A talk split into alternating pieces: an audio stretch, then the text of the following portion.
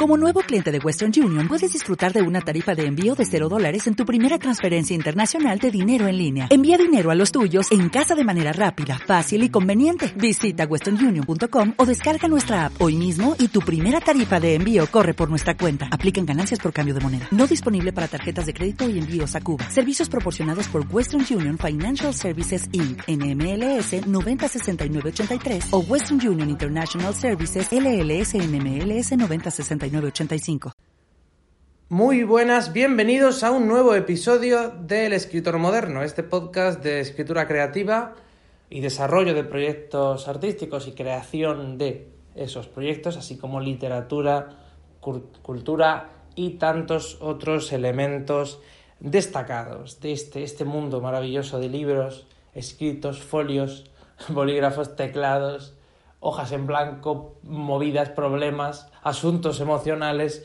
y, bueno, giros inesperados de guion, tan inesperado como este episodio que se ha vuelto a retrasar. Yo confieso que siempre me retraso un poco a la hora de publicar los episodios del escritor moderno, aunque iba a decir que tengo excusa, no, no tengo excusa, la excusa es que digo voy a grabar y al final no grabo, y lo dejo, lo dejo, lo dejo, y cuando me di cuenta, pues han pasado varias semanas. Pero eh, más vale tarde que nunca, aquí estoy, en una nueva ocasión, para hablaros un poco de las lecturas y, por supuesto, de los libros y de todos esos proyectos de autoedición que muchos jóvenes os lanzáis a hacer o se lanzan a hacer y yo mismo en primera persona me lancé a hacer. Con 16 años ya quise publicar un libro y lo hice.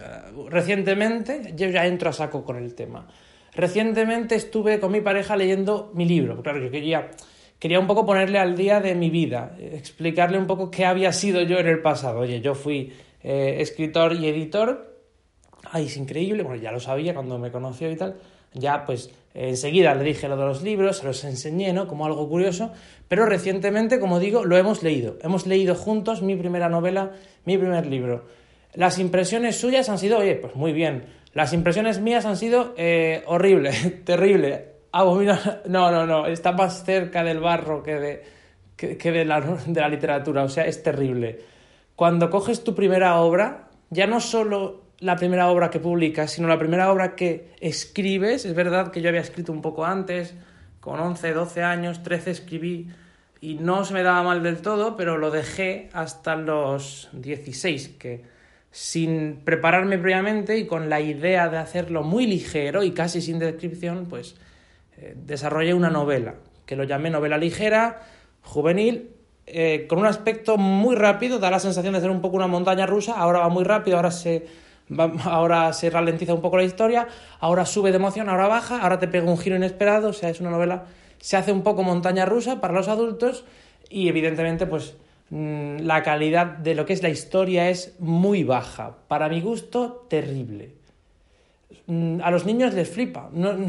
hasta hace muy poco me seguía escribiendo un chico bastante joven, de unos 12 años, 11, 12 años, que, que estaba obsesionado con este libro, mi primera obra, que no está ya disponible en internet ni nada, se llama Siro, eh, PSIRO se llama la obra, Siro, que es el nombre del protagonista, y tocaba así un poco el tema de la mitología, los dioses, un poco mitología inventada, para, haciendo un poco una mezcla de varias, eh, digamos, eh, religiones o culturas clásicas, eh, que si los griegos, con los mesopotámicos, Un poco, cogiendo un poco de aquí y de allá.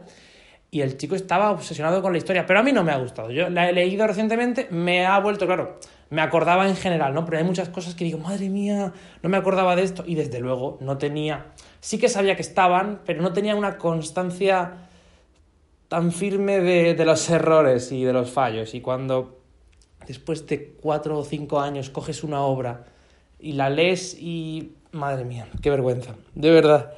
Es que se me ha venido todo, se me ha caído todo encima, toda mi carrera de escritor ha sido como, madre mía, qué desastre, qué, qué, inicio tan terrible. Yo creo que el mérito de ese libro no está en escribirlo, que ya digo que para nada, para nada, sino en haber editado por mí mismo, haber querido comercializarlo, haber invertido mi dinero, mis, confiado un poco mi, mi futuro y mi presente en ese libro y haber tirado un poco para adelante con eso, ¿no? Y todo lo que aprendí, lo, que luego ya también supuso, ¿no? A nivel de acontecimiento para mí, para mi vida social, para mi vida, eh, digamos, personal un poco y a nivel psicológico, a nivel mental, pues me ayudó mucho. Entonces, lo que quiero comentar de, la carrera, de la trayectoria de, escritor, no mía personal, sino de todos en general, de, esos jóvenes que publicaron o publican libros mediante autoedición o con una editorial o, o simplemente ellos mismos pues eh, en digital sin llegar a sacarlo en papel, pues primero que nunca borréis ni queméis las obras, ni se os ocurra. Yo hay veces que se me ha pasado por la mente el, ¿y si cojo todos los libros les prendo fuego? O, los tiro o los dono a, alguna causa benéfica y, los abandono, que no se sepan que son míos, ¿no? porque te da un poco como esa rabia del de, el autor contra su propia obra. Tan pronto lo estás amando y estás orgulloso de esa obra, estás odiándola y te arrepientes o te avergüenzas, te avergüenzas de ella. Lo que quiero decir es que si eres joven, si has publicado, o si ya no eres joven, pero lo fuiste y publicaste, eso, lo que hiciste, sigas escribiendo o no, porque yo ahora mismo estoy en una época en la que no puedo escribir, por muchos motivos, muchos de ellos son más mentales que, digamos que, entre comillas, reales, y tenemos... O sea, no es un, a lo mejor Sí podría sacar tiempo, podría restárselo a otra tarea, sin que ello afectara eh, directamente a las oposiciones, pero a nivel mental no puedo. no estoy escribiendo nada, por eso no tengo tantos consejos de escritura como antes, porque no me da tanta armonía.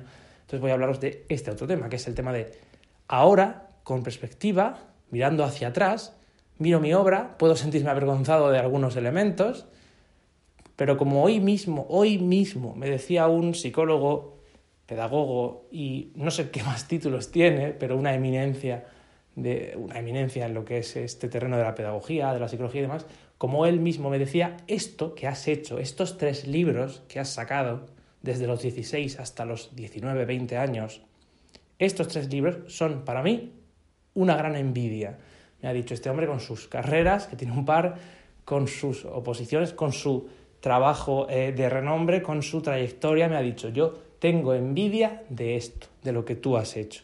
Y yo le he dicho, no, yo tengo envidia de lo que has hecho tú. Dos carreras o tres, mínimo dos, no sé si tiene otra, creo que algo más estudió. Se sacó unas oposiciones, estuvo trabajando, siguió avanzando en su carrera, progresando, seguramente tenga familia, o sea, y está muy implicado en lo que hace, y le gusta lo que hace realmente, su trabajo y su vida. Digo, yo te tengo envidia a ti, y le he dicho, y, no, y él, no, yo te tengo envidia a ti, porque estos tres libros son algo muy grande entonces, lo que yo quiero decir con esto es, si has escrito, si has publicado, te arrepientas o no de tu obra, hayas llegado más lejos o menos, eso es para ti una de tus joyas, uno de tus grandes logros, y eso no te lo va a quitar nadie. Eso es algo que raramente yo hago, que es un poco el premiar, aunque sea de esta forma, o de alguna forma alabar o motivar o animar a alguien que ha publicado mediante autoedición. Últimamente me he vuelto muy crítico con esto, sobre todo conmigo mismo, pero también con los demás, y no. Es algo, tenéis que saberlo, es algo muy grande lo que habéis hecho, tenéis que sentiros orgullosos si habéis llegado hasta ahí. Si nunca habéis publicado, pues no pasa nada. Podéis hacerlo si realmente queréis, podéis, hay muchos métodos, ya lo sabéis. Podéis seguir luchando por ello, sin miedo, siendo todos los críticos que sintáis que debéis ser. Por supuesto, sin prisa, es otro de los consejos que este mismo hombre me daba esta tarde de, vale, tú ahora estás con las oposiciones, tú ahora estás con otras cosas, sabes que eres muy joven, tienes 21 años, en mi caso, tienes mucho por delante y vas a llegar muy lejos, me ha dicho. Yo he pensado, es lo que siempre se me ha dicho, pero parece como que no llega. Primero porque no va a llegar por sí solo. Si tú eres escritor, si tú eres creativo de alguna manera, guionista, comediante, lo que sea, seas lo que seas, no, nada te va a llegar mágicamente ni pareja, ni amigos, ni trabajo, ni nada. Nada, ningún título, ninguna publicación, ninguna editorial te va a llegar mágicamente del cielo y te va a salvar. Nada. Entonces, si tú eres de los que ponen en internet, eh, madre mía, Billie Eilish con 17 años es una estrella de la música, no sé qué, alternativa, y yo no he conseguido nada con 20... No, no, no, no, o sea, no. Este no es el camino. No has conseguido nada, ¿por qué? Primero porque la idea de éxito es una ilusión, una proyección que deberíamos erradicar. Ya, está bien que el éxito es ser conocido. No, señor, que el éxito es ser rico y tener billes, billetes, dinero. No, señor, eso no es éxito. El éxito no es llevar ropa de diseñador día sí día también y tener maquilladores y, y gente detrás y paparachis. Eso no es éxito. Es una idea de las muchas que hay de éxito que ni siquiera conduce a la felicidad. Puede conducir, evidentemente, habrá gente a la que eso le haya hecho feliz de alguna manera, puede ser, seguro que sí, también habrá gente que pueda ser feliz con un trabajo muy humilde, incluso estando en paro y sufriendo otra serie de, elementos adversos, puede también ser feliz, porque hay muchas ideas de éxito, aunque lo que parece ser en la sociedad, en el mundo, en nuestra civilización, cultura, pues parece que ahora solo se potencia esa idea de éxito, ¿no? Antes, éxito era, ten tu familia, cásate, Independízate en tus hijos y ya está. Eso es, no había éxito como tal, esa, es la vida. Ten hijos y ya está, y es lo que nos ha tocado vivir. Ahora la, idea de éxito es, vas a llegar lejos, cree en tus sueños, pequeño Timmy, gana mucho dinero, créete mejor que los demás, ¿sabes? Eh, conviértete en una diva en la industria de lo que sea, la moda, la música. No, señor, eso no es eh, necesariamente la idea de éxito. Puede ser un objetivo, por supuesto, puede ser un, una parte en la carrera de algunas personas, pero no eh, estamos llamados de ninguna manera a, eso, ni vamos todos a eso, simplemente pues algo que algunos consiguieron que no significa que eso les haya hecho felices, de hecho sabemos, eh, de hecho así se encargan ellos también de restregárnoslo demasiado, que no son felices, que si están mal, que si tienen depresión, que si están en, la, en una clínica psiquiátrica o en un centro psiquiátrico o en una clínica de desintoxicación, o si tienen problemas con las drogas, o si tienen problemas alimenticios. O sea, no están felices más que nosotros. Tienen unas facilidades ahora, después de todo lo que han eh, vivido, sufrido y pasado, para bien y para mal, y nosotros tenemos unas facilidades, o sea, cada cosa tiene sus ventajas y sus desventajas. No llegar a tener ese éxito no significa que no hayas tenido digamos, éxito, ¿sabes? O sea, no tiene que ser ese tu éxito. Tu éxito como escritor puede haber sido simplemente sentirte realizado con conseguir por ti mismo llevar una obra a papel con 16 años, con 24, con 30, con 50. O haber sido publicado por una editorial. O simplemente el reconocimiento de alguien y sobre todo el reconocimiento propio. El ver tus personajes admirados por otros, el poder plasmar eso en otros formatos, el poder desarrollar un proyecto, el poder simplemente disfrutarlo. Yo creo que cuando más he disfrutado con mis obras es cuando se estaba escribiendo y viviendo con intensidad, cuando se las comunico a los demás. Es cuando yo más las disfruto, cuando estoy en un escenario, no porque haya mucha gente, ni por sentirme, entre comillas, exitoso, sino por el hecho de comunicárselo a los demás. Por el hecho de decir, de transmitirles la pasión que yo tengo por unos personajes, para mí eso ha sido lo mejor.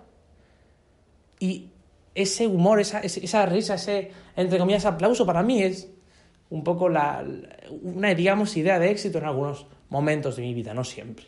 Para mí ahora el éxito es poder vivir por mí mismo, poder mantenerme económicamente, poder, aún trabajando y haciendo otras cosas, dedicarme a lo que me gusta y, digamos, estar bien con, pues, con una persona que pueda ser mi pareja, o con amigos, o por mí mismo, o con una mascota, o con lo que sea. Para mí esa es la idea de éxito. Evidentemente es la que estoy siguiendo ahora, luego ya seguiré otra, hasta que cuando la consigue, pues seguiré otra. Entonces, lo que quería deciros es eso. Sentíos orgullosos de lo que habéis hecho, haya sido de cara al público o de cara a vosotros mismos, y por supuesto, no os rindáis, seguid trabajando por lo que queréis. Y comentaba en, sabéis que tengo otro podcast, otro programa, que se llama, bueno, se llamaba Dice Copero, ahora se llama Entre tú y yo, Podéis encontrarlo como podcast de José Copero, entre tú y yo, podcast de José Copero, donde he estado comentando esta semana el tema de las lecturas. ¿Leemos más que antes o leemos menos? este episodio es de la semana pasada, porque el escritor moderno se publica los lunes, pues seguramente ya lo tendréis en los de la semana pasada. Tenéis que ir atrás dos o tres episodios para encontrarlo, porque también voy publicando a un ritmo bastante, mucho más ágil y o sea, cada semana tenéis varios episodios, si no pasa nada, de ese podcast de José Copero, este entre tú y yo. Y comentaba el tema de la lectura, si leemos más que antes o leemos menos. A mí me pasaba mucho que cuando yo era escritor y me centraba mucho en escribir y en publicar y en sacar el libro y en trabajármelo, casi no leía, casi no leía. Ahora leo más. Entonces yo soy una de las personas que a lo mejor de adolescente o de pequeño sí leía, algo leía, pero leía muy poco comparado con ahora, mucho más lento, eh, de forma inconstante. Ahora es cuando realmente estoy descubriendo los libros. Durante estos dos últimos años he aprendido muchísimo, he leído muchísimo, lo he pasado muy, muy, muy bien, como se podría decir. He mm, soñado despierto con esos libros, he viajado, me he sumergido en historias, me he reído, me he emocionado. Ha sido fantástico. Y sigue siendo fantástico porque estoy leyendo más ahora que antes. Pero parece ser que la mayoría, según una encuesta pequeñita y no representativa que puse en Twitter para mis seguidores, un 70% de esos seguidores, esos votantes, pues afirman que leen menos ahora que antes. Y he estado buscando un poco las causas, esto es lo que comento en aquel episodio que ya os estoy comentando, pues ¿cuáles son las causas de que ahora leamos menos?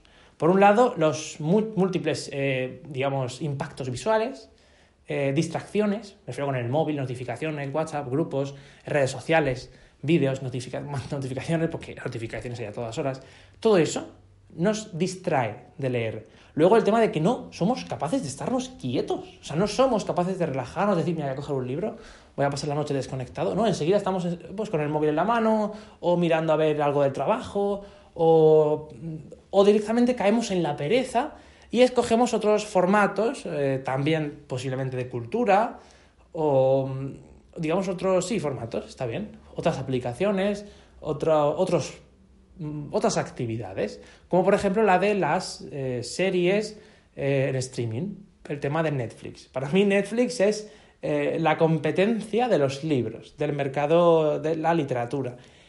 ¿Y por qué? Pues por una razón muy sencilla, porque Netflix pagas 10 euros al mes, o 5 si lo compartes, o 4, o 15, o depende del, digamos, el plan que tengas, digamos unos 10 euros al mes, ¿vale? Vamos a decir ese precio. 10, 12, 8, 10 euros al mes.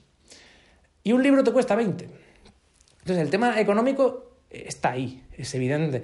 Eh, yo no sé vosotros, ni la gente en general, pero yo un libro, me si me gusta y me engancho y me motivo, dos días, tres, una semana, máximo dos. Si dura dos semanas, no me gusta tanto. Porque no me gusta dilatar tanto el libro, me gusta leerlo pronto. Entonces, ¿qué puedo leer? ¿Cuatro, cinco, seis libros a la semana? A veces más si son cortos, a veces menos. Pues en mi caso, me rentaría muchísimo, como dicen los madrileños, me rentaría mazo eh, pagar una suscripción mensual para leer en digital cualquier libro. O directamente hacer lo que se ha hecho siempre, ir a la biblioteca y pedir prestados los libros, que ahora incluso están en formato digital. Hay una aplicación, se llama eBiblio, va con las redes de bibliotecas españolas y desde esa, eso es en España, claro. Si sois de Latinoamérica, no sé, habrá otros métodos, seguro que sí, para leer de forma legal con eh, bibliotecas, por ejemplo, pues aquí con eBiblio, con esta red de bibliotecas, hay una aplicación para los móviles, los iPhones, los iPad, que no va muy bien, digamos, no, no está tan avanzada como podría, pero que vale para leer en digital eh, de forma gratuita, claro, gratuito, porque es como pedir prestado el libro de la biblioteca. De hecho, hay un máximo de personas que lo pueden pedir prestado a la vez. No es una red de piratería, ni mucho menos. Esto sí es legal y esto, desde luego, está reconocido. Por, eh, ya digo, es una red de bibliotecas del Estado, o sea, es algo absolutamente legal. Es una forma de ahorrar dinero. Pero como digo, Netflix es muy competitivo. Primero porque tiene un precio atractivo y fijo al mes. Que al ser mm, más. Eh, y, bueno, al ser inferior que el de un libro, o al ser más eh, llamativo, pues evidentemente pues, atrae gente, porque pagas 10 euros o menos y, oye, todo un gran catálogo de opciones para que las disfrutes cuantas veces quieras. Luego le das al play y eso sale solo. No tienes tú que estar tocando la música, ni leyendo, ni nada, ni forzándola. Simplemente te pones y, si quieres, pues le pones más empeño o menos o, lo que sea, pero tú pones la, la, película, la serie, el documental y sale solo. O sea, es la imagen de la pereza.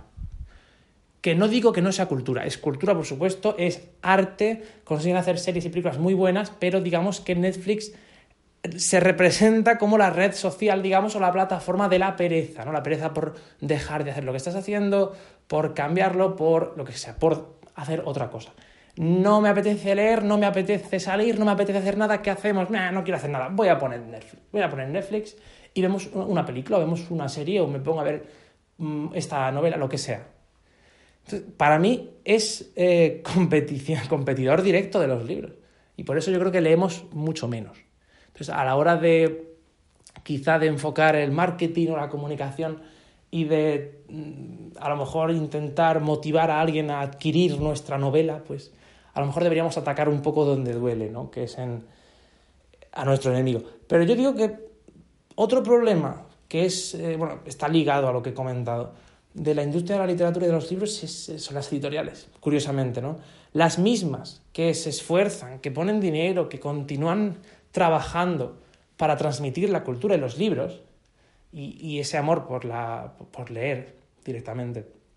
Las mismas son las que a su vez impiden que pequeños avances se hagan y que se pueda extender más de lo que se extiende o está extendida lo que es la lectura. ¿no? Yo pienso que si las editoriales en su conjunto se aliaran un poco con, con algunas empresas de tecnología, Amazon, Apple, etcétera, Google, podrían hacerse a lo mejor no un servicio en streaming, pero sí una tienda que realmente sea competitiva, atractiva y completa, y a lo mejor empezar a fomentar desde esos dispositivos, equipos y sistemas operativos la compra de libros, la lectura. Porque a mí me da, de verdad, me encanta, me da placer ver en anuncios, como por ejemplo los del iPad Pro, alguien, le, recuerdo en un anuncio del año pasado, de hace dos años, del iPad Pro, salía un, chico o una chica, en el autobús estaba leyendo un cómic, luego salía leyendo un libro, evidentemente salía con muchas más actividades, ¿no? Dibujando, haciendo un trabajo, escribiendo en el Word, pero entre todas esas actividades se veía al menos un segundo que leía un cómic y que leía libros. Y para mí, las tabletas, incluso los móviles, sean de la marca que sean, son el dispositivo ideal para leer. También depende del tipo de pantalla que sea, de, la visualización que tenga, etc. Y hay, eh, por supuesto, Kindles o eh, libros electrónicos que con su tinta especial y con su pantalla pues están aún más recomendados para estos usos. Pero eso se podría extender mucho más allá. Y lo que son los libros electrónicos, que fabrica generalmente Amazon, podrían estar mucho más avanzados y podrían ser muchísimo mejores a nivel de hardware y a nivel de software. Para mí están todavía, curiosamente, muy atrás. Y comparas cualquier dispositivo de un precio similar o un poco superior y no ves lógico que te lo vendan al precio que te lo venden, tampoco ves lógico el precio que tienen los libros y, por supuesto, servicios como el de Amazon Kindle, eh, no sé cómo se llama exactamente, el KND creo que se llama, o eh, Unlimited, algo así, ese servicio que tú pagas mensualmente, Amazon, y tienes un catálogo de libros, eh, como si fueran libros en streaming, está muy bien la idea, el concepto, pero lo de siempre, las editoriales no dejan, no dejan, no abren la puerta a esas opciones, no están todos los libros que cualquiera podría encontrar o, desear, no están los libros que, pues, por ejemplo, las novedades, no están los destacados, no hay tanta literatura en realidad eh, digamos, mm, destacada como... Al final parece más un servicio de eh, autores de autoedición, de libros poco destacados, de clásicos y no se ve, no se percibe como un servicio competitivo, ni siquiera como un servicio existente. Para mucha gente eso no existe, eso no se sabe qué es. Y la aplicación tampoco es que vaya muy allá, ¿no? En, por ejemplo, dispositivos como iOS o, o Android.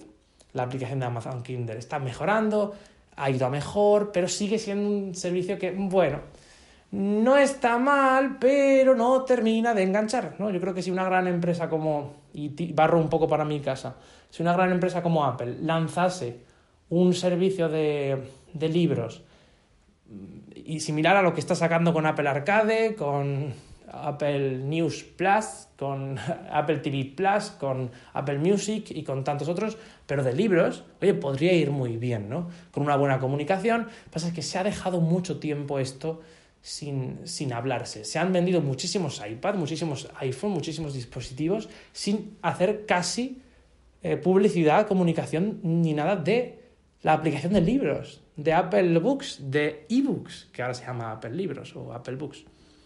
No se ha hecho comunicación de eso, muchos usuarios no terminan de conocerla, no saben que hay una tienda de libros ahí o jamás se les pasaría por la cabeza comprar un libro ahí, ¿no? Prefieren comprarlo en papel. Por lo que no hemos llegado ni de lejos a ese 50%, 50% de libros en papel, libros en digital. O sea, parece que o lo compras en papel o no lo tienes. Y este formato para muchos sigue siendo el mejor y para otros no. Y luego están los que no quieren tener el dispositivo, eh, perdón, el libro en, en papel por temas de espacio, movilidad, transporte, por lo que sea. Quieren tenerlo en digital, es mi caso. También es por la comodidad. Para mí sí es cómodo leer en digital y se me hace muy agradable. De hecho, yo lo hago así. Me parece fantástico y me encanta. Pero el tema de comprar los libros a casi al mismo precio que salen en papel, a veces incluso más caros, pues evidentemente a fin de mes es un... ¿Sabes cuántos libros leo al mes? ¿Cuántos? O sea, me saldría muy, muy caro adquirir en, las, en este tipo de tiendas los libros como tal. Y al final pues tengo que, que recurrir, que diga, a métodos como pues los leo en, de la biblioteca en digital, que se puede, los voy buscando aquí y allá, si son clásicos pues puedes encontrarlos muy baratos, buscas las ofertas, al final estás, eh, claro, es molesto. Entonces dices, mira, no leo, no leo, me pago mis 8 euros y me ya está, me pillo Netflix y ya está. Si, si, si, es cuestión de entretenimiento, tengo. No pueden, y no me canso de repetirlo, desde que saqué el primer libro lo tengo que decir. Llevo ya cuatro años con el mismo discurso y no lo voy a cambiar. Un libro no es entretenimiento. No puede venderse nunca como entretenimiento puro y duro por una razón muy sencilla. Tú le das a un niño pequeño un móvil, ni siquiera tienes que ponerle nada, dáselo, suéltaselo las manos, tiene el niño dos años, y ya se entretiene con eso y se mete él solo en YouTube y se pone la Peppa Pig o tutoriales de estos que les ponen a niños. O a... Es que es increíble. Eh, adultos abriendo juguetes y enseñándote cómo son por dentro las cajas y demás y qué incluye el juguete y los niños se quedan flipados viendo eso, están entretenidos, están disfrutándolo y hasta se ríen. Luego pasa que te hablan en inglés y en latino, eh, sorprendente que aquí en España pues muchos niños pequeños tienen acento latino y, no, y dices, bueno, mm, serán de fuera, sus padres... No, no, no, que, que, que en su casa y en su alrededor nadie habla habla con acento, pues a lo mejor somos aquí de Murcia y el niño tiene acento argentino y es divertido, es gracioso, pero choca un poco, es chocante, ¿no? El niño se entretiene con eso. El libro no puede ser entretenimiento, porque entretenimiento es Netflix, porque entretenimiento es YouTube, porque entretenimiento es cualquier cosa.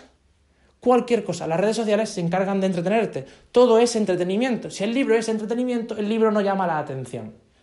Y el libro muere. El libro es mucho más que entretenimiento. Es toda una experiencia, es cultura, es conocimiento, es desarrollo personal, es emocionarse, es transmitir. Eso es el libro, es muchísimo. Aparte de que luego, si es un libro eh, concreto de aprender a hacer algo, de mm, alguna, algún libro más teórico, por ejemplo, yo he estado leyendo uno que está relacionado con la psicología y el marketing, que se llama Las trampas del deseo y que mm, desarrolla un poco pues, esa teoría de un, un profesor y un profesional de cuáles son las trampas en las que caemos pues, los, los consumidores a la hora de comprar, eh, de recibir comunicación y publicidad, de, digamos, movernos por el mercado y por el mundo. ¿En qué trampas caemos? En la trampa del precio, en la trampa de, las, de la, digamos, la relatividad. Y, además es muy, de hecho son, eh, es tan interesante el libro y se conecta también con lo que yo estudié y con lo que fue mi formación en marketing y publicidad, que hasta he pensado en dedicarle varios episodios en mi otro podcast, el de Entre tú y yo, podcast de José Copero, porque me parece un tema interesantísimo. Eso, evidentemente, pues me lo puedes hacer en un vídeo, me lo puedes contar, me puedes hacer una serie hablando de eso, también puedes transmitirlo mediante una serie, porque al final las series y los libros no se diferencian tanto, pero el formato, la experiencia, la forma de vivirlo es muy diferente.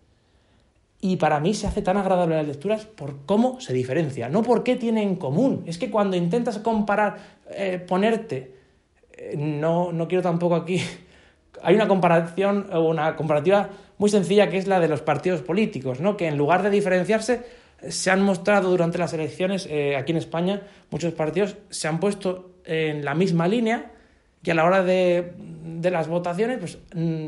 Casi no han recibido votos porque estaban todos iguales. tienes que diferenciarte. Si dos productos son iguales, no sabes cuál comprar.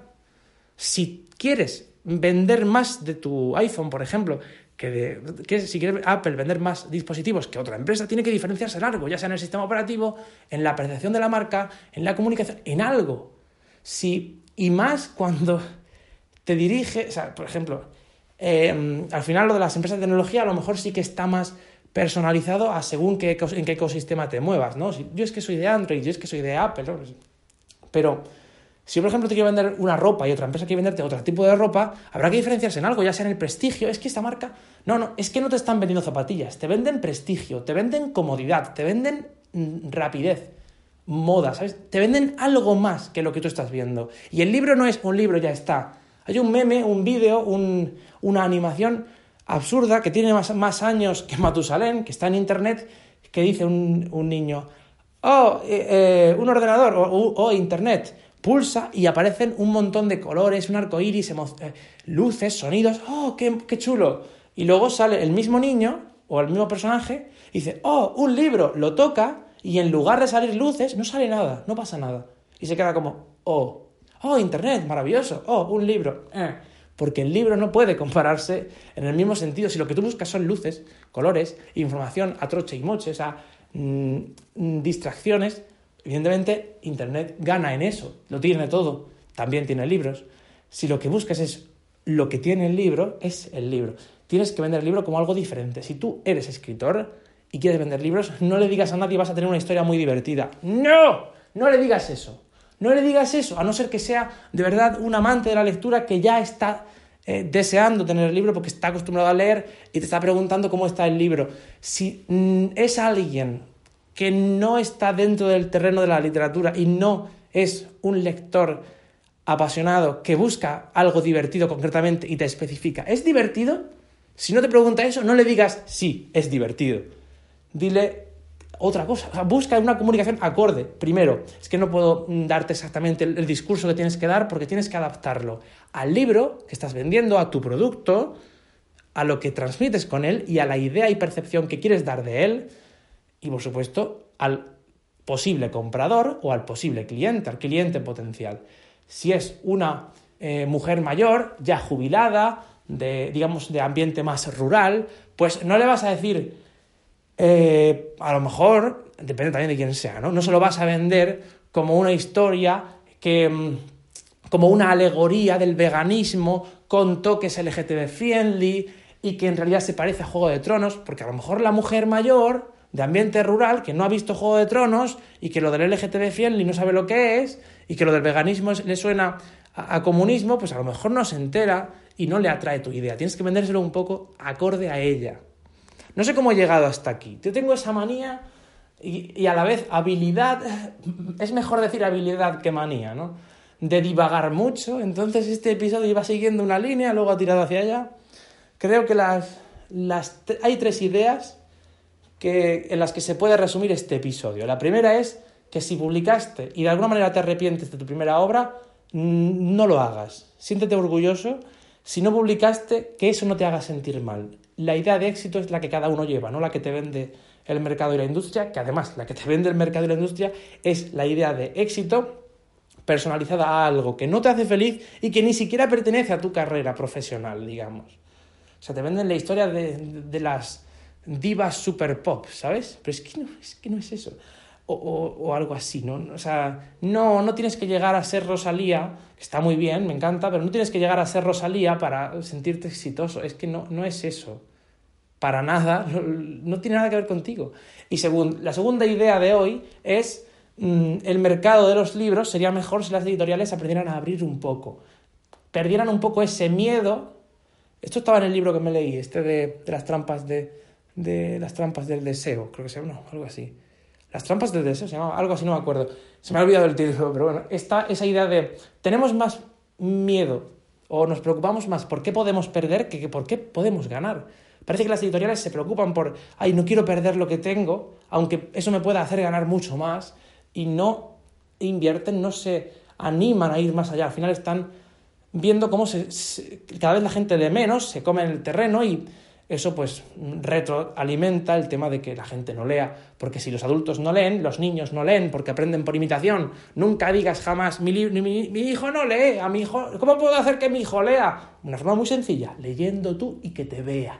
Pero no haciéndolo para que él, te vea, sino porque realmente te apasiona, porque tú transmites lo que eres y lo que tienes. Y si a ti no te gusta leer y a tu marido o pareja o cónyuge o hermana o hermano no le gusta tampoco leer, pues el niño es muy difícil que le guste leer, porque él en su familia se ha criado en un ambiente en el que leer es algo que no se hace y que es aburrido. y que solo se hace cuando te obligan en el colegio como algo malo. Yo cuando me obligan a hacer algo, no lo hago, le cojo asco. Entonces, si tú quieres que lean, lee tú. Bueno, y la tercera idea de este podcast, he vuelto a divagar, la tercera idea que he dado en este podcast es, vende diferenciándote, comunica buscando aquello que define tu obra y aquello que quieres transmitir y aquello por lo que alguien esté dispuesto a pagar 10, 15, 20, 25, 30 euros. Porque eso es lo que te hará ganar, no el entretenimiento.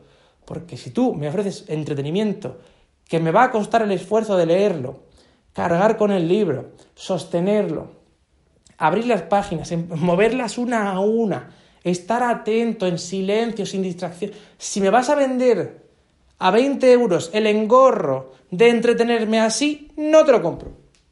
Porque le doy al play, sale un vídeo, me entretiene, escucho música, estoy hablando, me río. Eso es entretenimiento, hombre. Qué maravilla YouTube, qué maravilla, qué maravilla Netflix, HBO, Apple TV Plus, Amazon Video, todos estos servicios, qué maravilla. Hombre, tendrás que saber diferenciarte. O sea, yo no cojo un libro para entretenerme.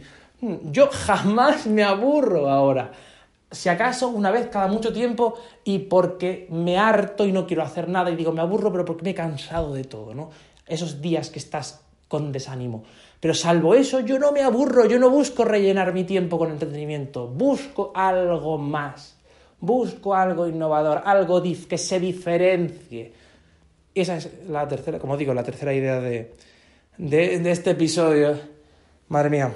Bueno, pues Hacía tiempo que no grababa el escritor moderno, hacía tiempo que no estaba por aquí, espero que hayáis disfrutado de este momento. Ya digo, eh, estoy semanalmente, eso sí, semanalmente, salvo alguna excepción, ahí sí, sí que cumplo y además con creces en el podcast de Entre tú y yo, el podcast de José Copero.